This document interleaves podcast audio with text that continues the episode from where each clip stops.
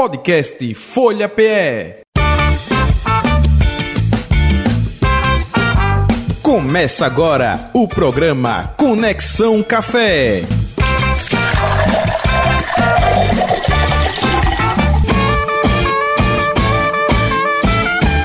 Tema de hoje: café e neurociência. Café e neurociência? Mitos e verdades. É o assunto, o tema de hoje. Daqui a pouco estaremos, claro, conversando com a nossa convidada, a professora Maria da Solidade Rolim. Ela é fono e doutora em neurociências, para falar dessa combinação, hein? Muito bem, vamos com Alan Cavalcante. Alan, boa tarde para você, tudo bom, Alan? Boa tarde, Jota, boa tarde, os ouvintes da Rádio Folha, quem acompanha o Conexão Café semanalmente. Hoje a gente vai falar exatamente sobre isso, neurociência. Hoje de manhã, quando sair de casa, a Thalita, quem é que vai entrevistar hoje? Hoje é sobre neurociência e café. Como é, rapaz? pois é. Então. Tem ligação, não tem? Vamos tem correlação ou não? Vamos saber aqui com a professora, né? Aí a gente trouxe aqui uma professora, doutora é, na, na, temática, que já faz também um, alguns trabalhos relacionados aí, né, alguns workshops, alguns projetos relacionados ao café. Boa. Então a gente convidou ela aqui para a gente tirar essas dúvidas todas aí, os mitos, que é mito, que é verdade. Enfim, vamos bater esse papo com ela. Isso. Deixa eu saudar primeiramente ela e daqui a pouco a gente claro, traz ela para o nosso uh, debate. É, professora Maria da Soledade Rolim, boa tarde, seja bem-vinda aqui ao estúdio da Rádio Folha FM, viu? Boa tarde, Jota, boa tarde, Alain, boa tarde, ouvintes da Rádio Folha.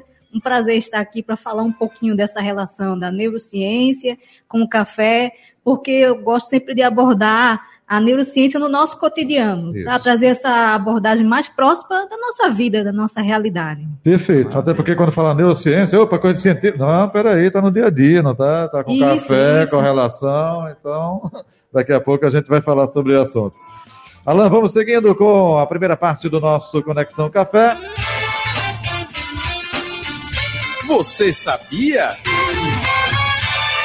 Ele vai fazer a pegadinha comigo, vai. Pois é, João. E agora, agora não estou botando resposta mais aqui, não. Aí fica ah, agora não tem fila mais, não.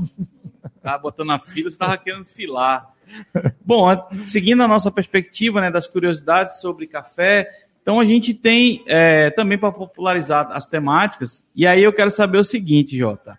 Você sabia que Pernambuco está marcado no mapa de regiões de denominação de origens de café do Brasil. Hum, é, aí eu acho que eu, Itaquitinga, opa, é isso? Pronto, aí eu vou aí fazer outra de, pergunta. Aí não precisa de fila, é. não, viu? Aí... Se ele está ou não. e quais são os principais produtores, estados produtores aí de café do Brasil aí? São Vocês... Paulo, São Paulo. Eu vi na novela, Olha Imigrantes. É. Mas de, que novela de quando? Ah, agora você pegou, né? A novela, é a novela antiga, é... tem novela antiga que tem a mudança aí, né? Tem, a, tem? o plot twist aí ah, da, da história. Né? Imigrantes, tinha um que era imigrante. Do café com leite, né? que depois foi mudando, né? Ah. Mas, na verdade, Jota, é, o Brasil é o maior produtor de café do mundo, né? Então, o Brasil representa aí quase que 50% da produção mundial de café.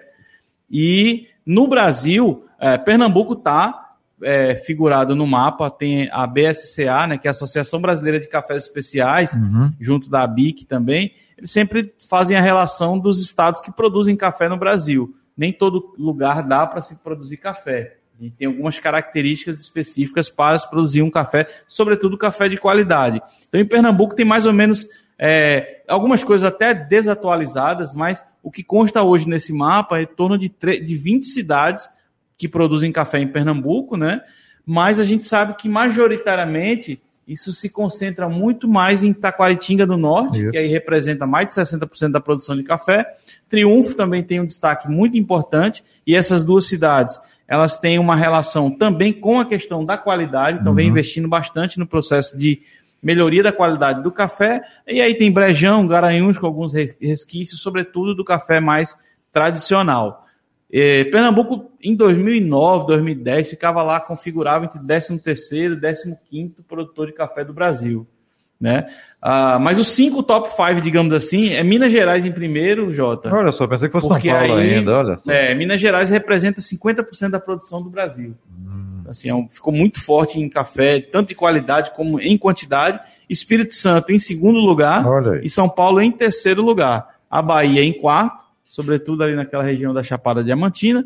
E o Paraná, de repente as pessoas até, o Paraná tem café, pois é, configura aí na quinta posição dos maiores produtores de café do Brasil. Hum. Lugar mais frio não necessariamente, né? É, porque depende da questão, tendo, tendo altitude, né? É. Uma das questões principais é a altitude, mas tem outras características também, né?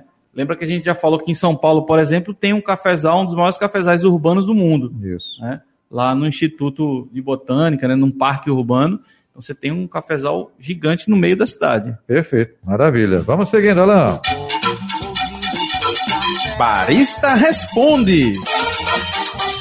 Você que enviou pergunta para o 991469735, WhatsApp aqui da Folha FM, né, fazendo perguntas para o Alain, ou no rolê do barista, não é?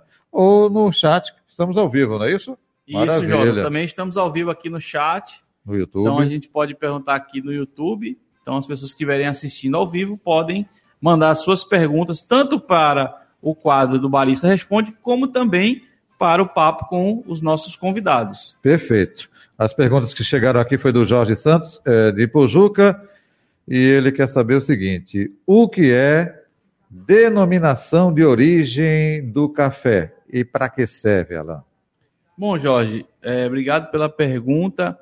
A, a, denominação de origem, ela é como se fosse um selo de qualidade, Jota e uhum. Jorge, é, que ela estabelece que aquele café é de uma região específica. A gente tem aí algumas muito famosas, as primeiras, que é o Cerrado Mineiro, a, a região do, do sul de Minas. Então, algumas regiões, elas têm características comuns e um padrão de qualidade estabelecido. Existem empresas e instituições que elas certificam essas, essas regiões, das quais se padroniza todas as características do café. Ah, tem um pouquinho mais de acidez, tem mais doçura, tem mais corpo, de forma geral, né, estabelece as características gerais do café, e aí quem tem aquele selo de origem, ele é uma, digamos, um selo de qualidade internacionalmente é, aceito, de modo que aquele café é um café de qualidade que pertence àquela região. Por exemplo, no nosso caso aqui, um exemplo poderia ser Taquaritinga do Norte no futuro. Uhum. Taquaritinga do Norte tem majoritariamente cafés de arábica típica, com características bastante únicas aqui da região poucos estados no Brasil têm ainda uma quantidade elevada de café arábica típica.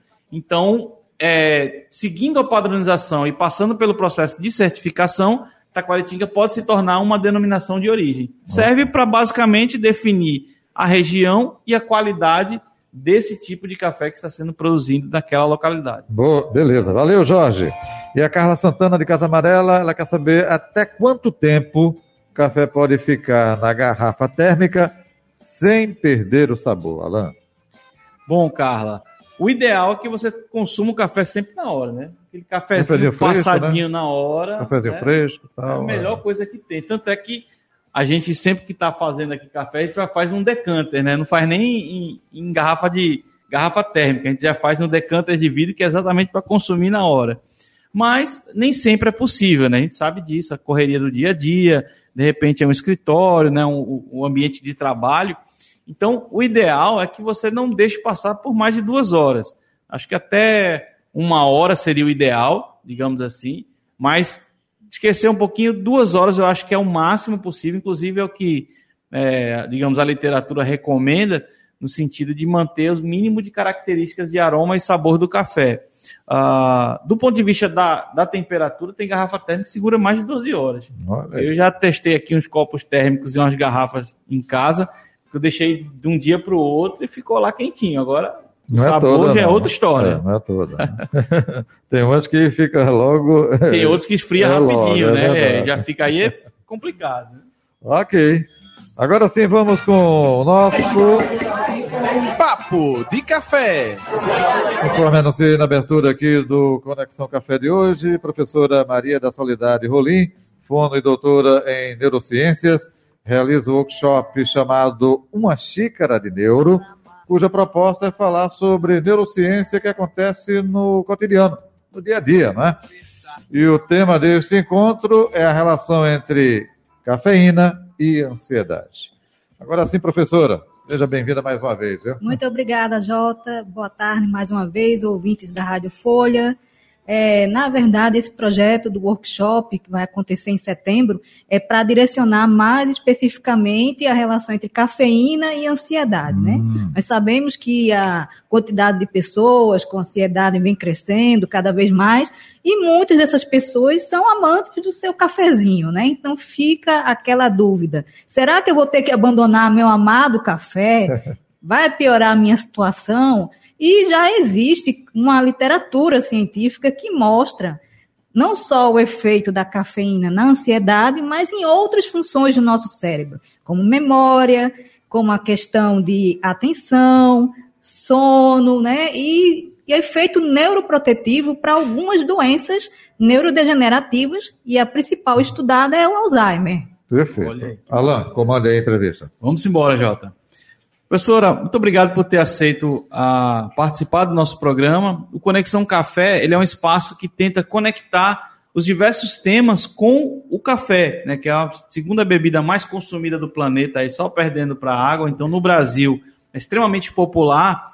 E, no entanto, existe hoje um movimento de cafés especiais que ainda é, é um pouco distante da população como um todo. A Rádio Folha é uma rádio que atinge o estado todo de Pernambuco e a gente tem um público bem diverso, então a gente tenta traduzir e trazer a, as questões mais técnicas, mais, mais distantes da população para um linguajar mais popular, do jeito que você é, definiu no início, né? Da gente popularizar as coisas, em vez de ficar elitizando e a gente acaba afastando Isso. as temáticas importantes da sociedade como um todo. Então, o Conexão Café tem essa premissa. Então, já agradecendo a sua disponibilidade, eu já pergunto para a senhora como é que o café entrou na sua vida e como é que é a sua relação com o café no dia a dia. Se é daquela que leva a garrafa, o copo térmico para o trabalho, se tem lá um espacinho do, do, do, café já no trabalho também, enfim, como é que é essa relação de frequentar cafeterias, enfim, como é que ele chegou na sua vida e como é que ele está presente no seu dia a dia? O café, ele na verdade já me desperta o interesse desde a infância. Eu me lembro da casa da minha avó, quando ela passava o café, de ficar querendo pedir sempre um pouquinho de café. Mas tinha esse mito de que café fazia mal para criança, que deixava a memória ruim, e minha avó cometia um pecado que era diluir café com água mineral para me dar. Aí eu comecei a misturar um pouquinho com leite, o famoso pingado. A daí da infância eu já consumia.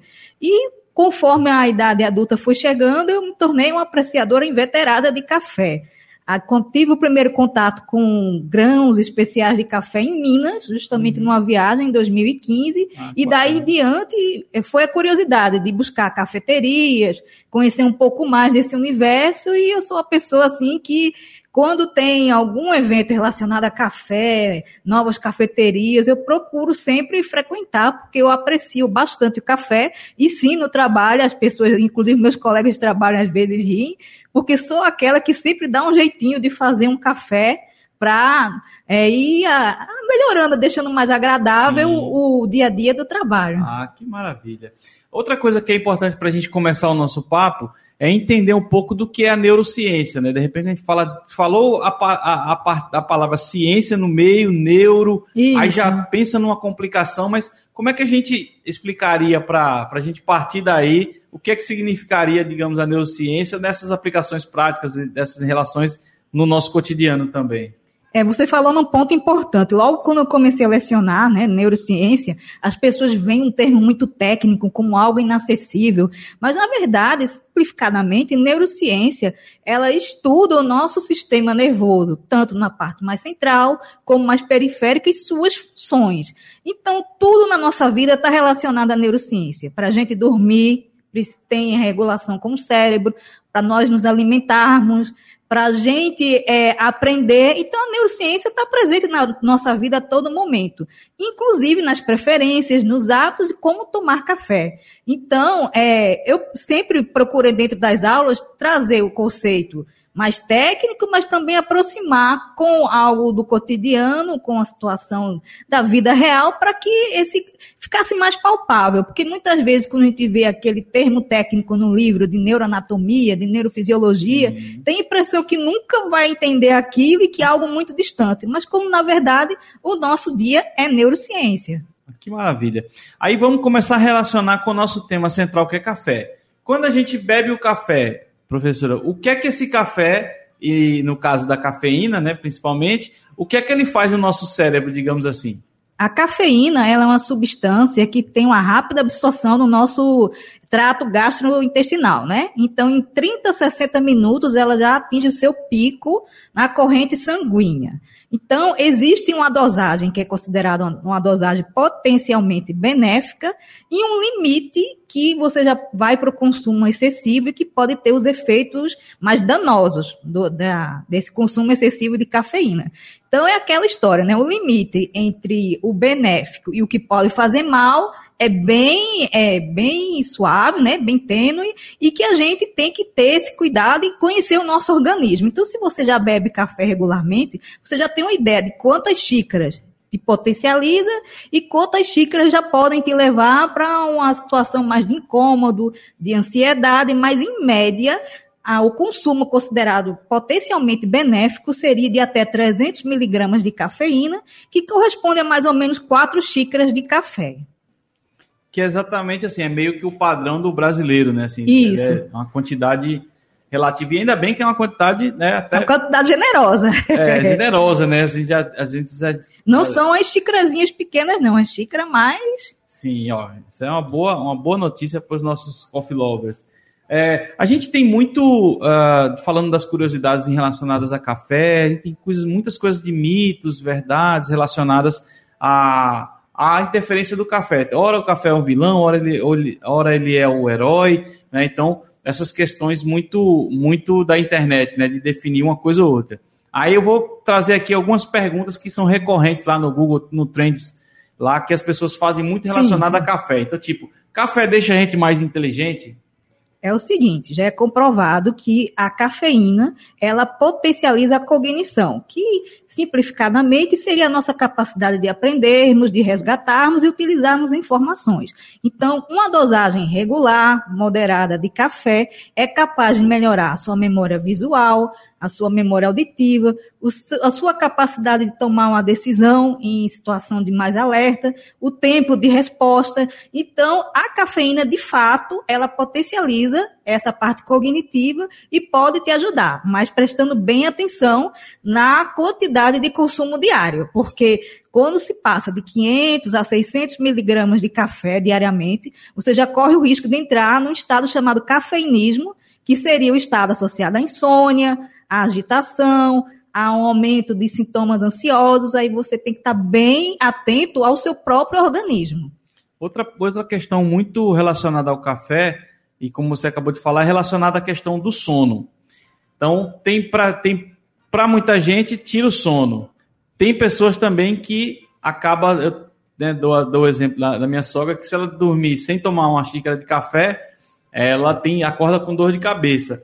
Então, como, como é que é, a cafeína né, e o café ele, ele age de forma geral, né? Porque a gente cada organismo tem uma relação direta né, com as determinadas substâncias. Mas, de forma geral, como é que é essa relação com o sono especificamente? A cafeína é uma substância dose dependente, então varia muito de organismo para organismo. Algumas pessoas realmente é, como no caso da sua sogra, ela já deve ter uma relação de dose que o organismo absorve, sem causar o problema do sono, e que se ela não obter a mesma dose no, no mesmo horário, no dia seguinte, o organismo vai mostrar essa falta, como por exemplo com a dor de cabeça. Então, é, com o sono, as pesquisas apontam que, em geral, uma dose moderada de café, nas pesquisas científicas, não teria essa capacidade de lhe dar insônia e alterar o seu sono. Sim. Mas, como falei, tem que, é dose dependente e varia de organismo para organismo. Então, eh, se você ultrapassar muito essa dose que o seu organismo já está habituado, você pode ter alterações de sono. Comigo, como eu já consumo muito regularmente café há muitos e muitos anos, nunca tive problema de insônia, não. Pelo contrário, seis horas da noite é da mesma forma. Eu tenho que tomar aquela minha pequena dose de café para encerrar o dia.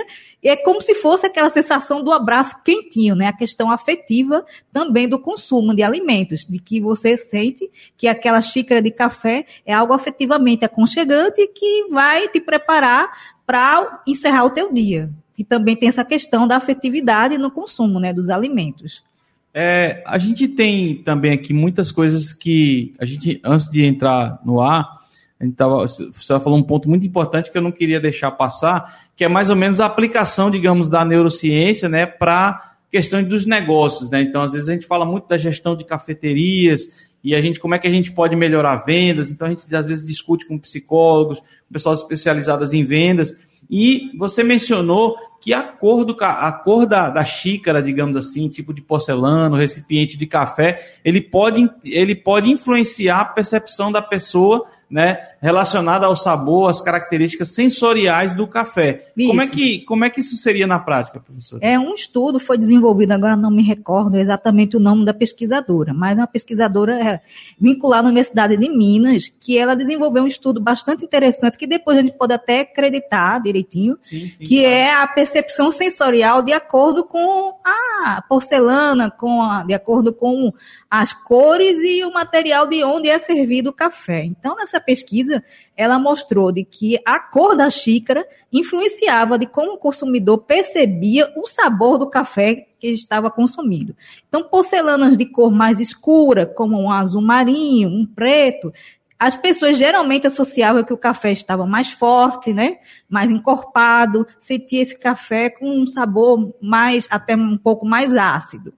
E quando as porcelanas eram em tonalidades mais pastéis, mais suaves, como um branco, como um, um rosa claro, elas tendiam a notar esse café com mais notas frutadas, né? mais doce, um café nesse sentido. Então, a questão da, do consumo de qualquer alimento está relacionado a vários tipos de percepções sensoriais, desde suas vivências afetivas com aquele alimento, a questão visual, a questão auditiva, a própria questão da ambiência, né, do ambiente dessa Sim. cafeteria. Então, tudo isso para a construção do hábito de você se tornar um consumidor, quanto mais né, rotineiro de café, isso, a neurociência também mostra isso, construção de hábitos e a percepção, né?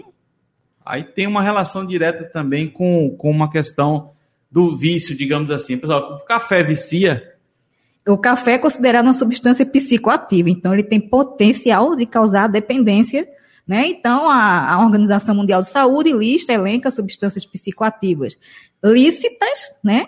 E ilícitas. O café é uma substância psicoativa lícita porque ela modifica o padrão de funcionamento do Sim. cérebro e pode realmente causar dependência dependendo de como você vai ingerir essa substância diariamente.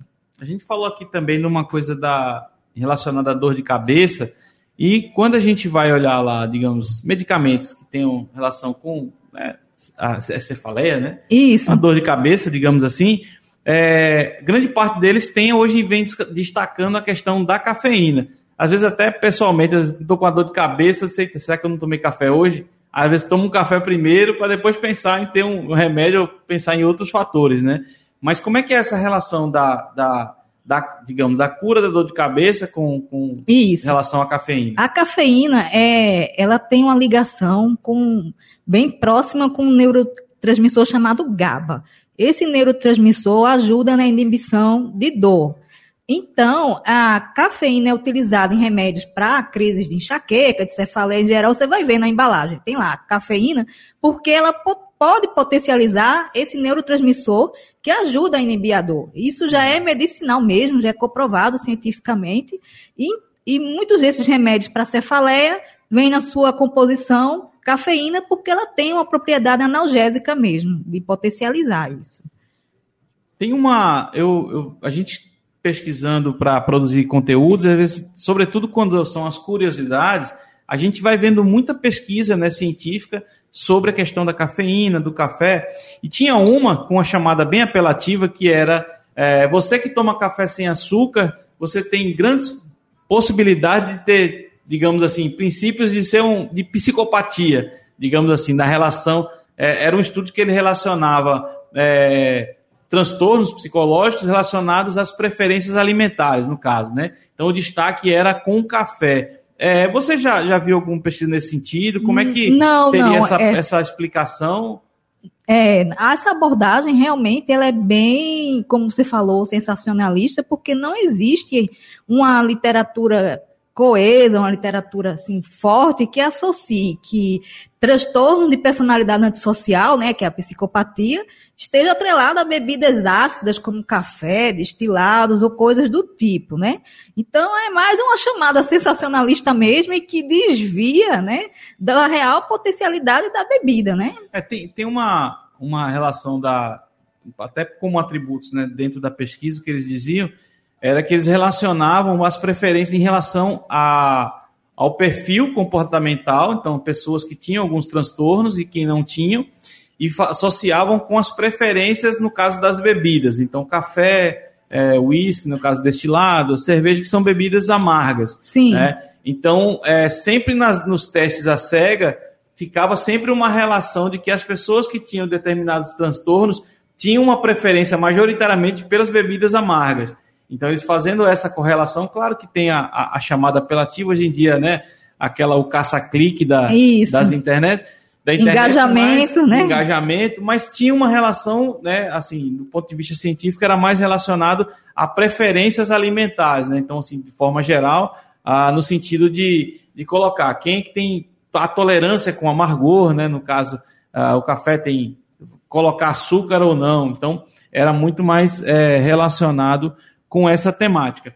Outra coisa que a senhora falou que tem a ver mais com, o workshop, inclusive, é, a gente hoje vive numa, numa sociedade muito uh, da qual a ansiedade é muito presente em todo mundo. Né? A gente é muito imediatista, né? eu estava vendo até né, quem tem filho pequeno, essa coisa dos do, do shorts, né? do, do, do do TikTok, que são vídeos cada vez menores, e aí eles estão querendo colocar agora dois, três vídeos ao mesmo tempo para se assistir. Então, essa relação com a, com a ansiedade ela é, muito, ela é muito forte.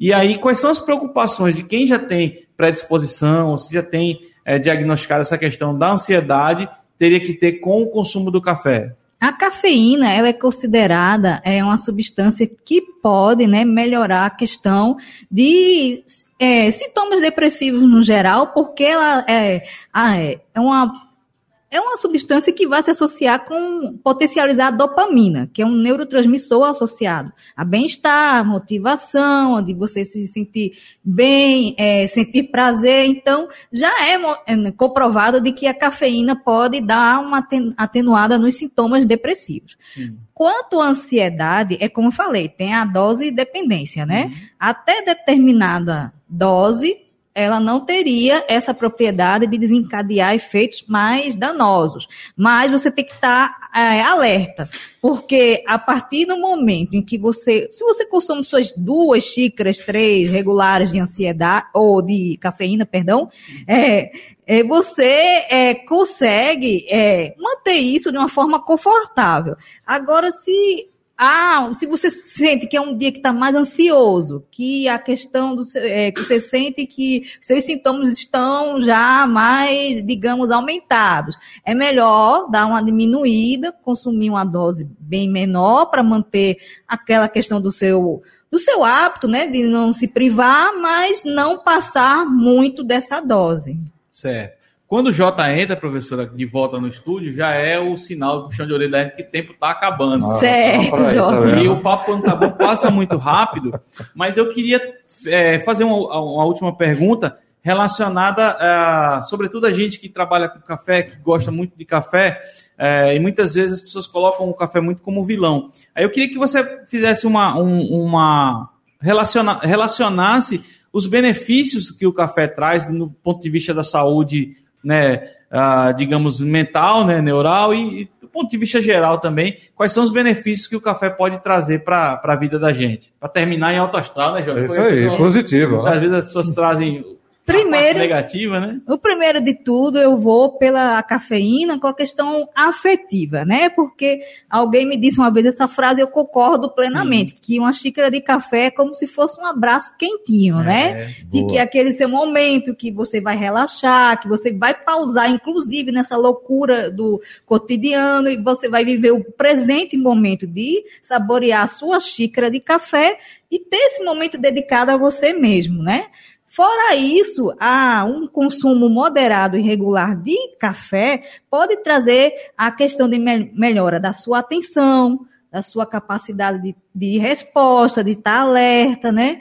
E de você, durante o trabalho, quem não sente que depois da hora do almoço já dá aquela diminuída, né, no ritmo, e quando você toma sua xícara de café, já sente que, opa, deu uma, uma melhorada aqui, é. já deu um ânimo e vai continuar as suas atividades.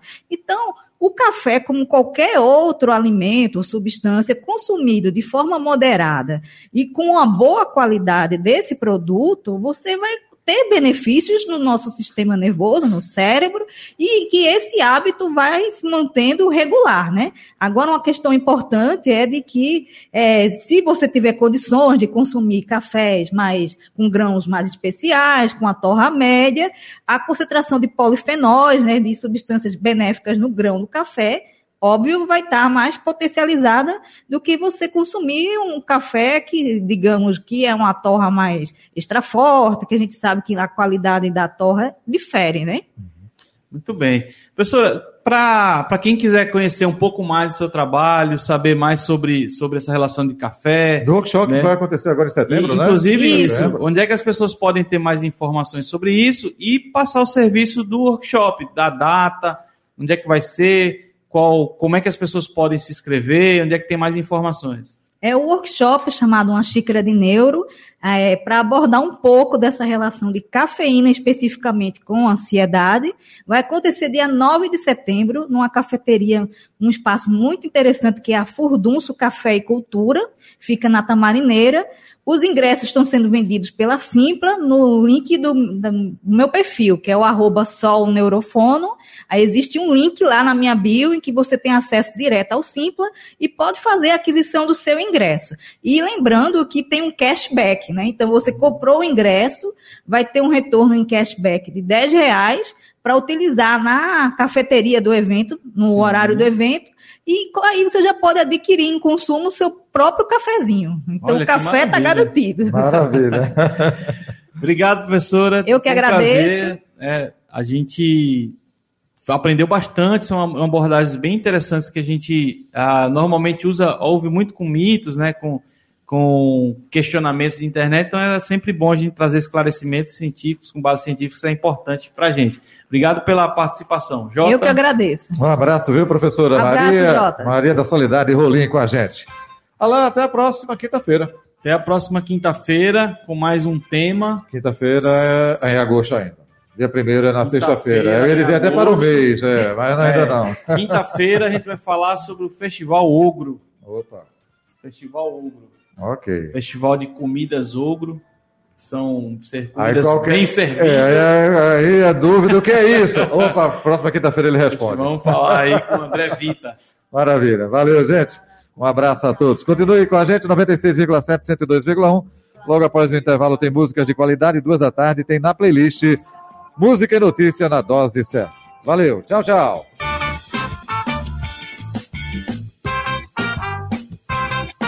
Você acompanhou Conexão Café.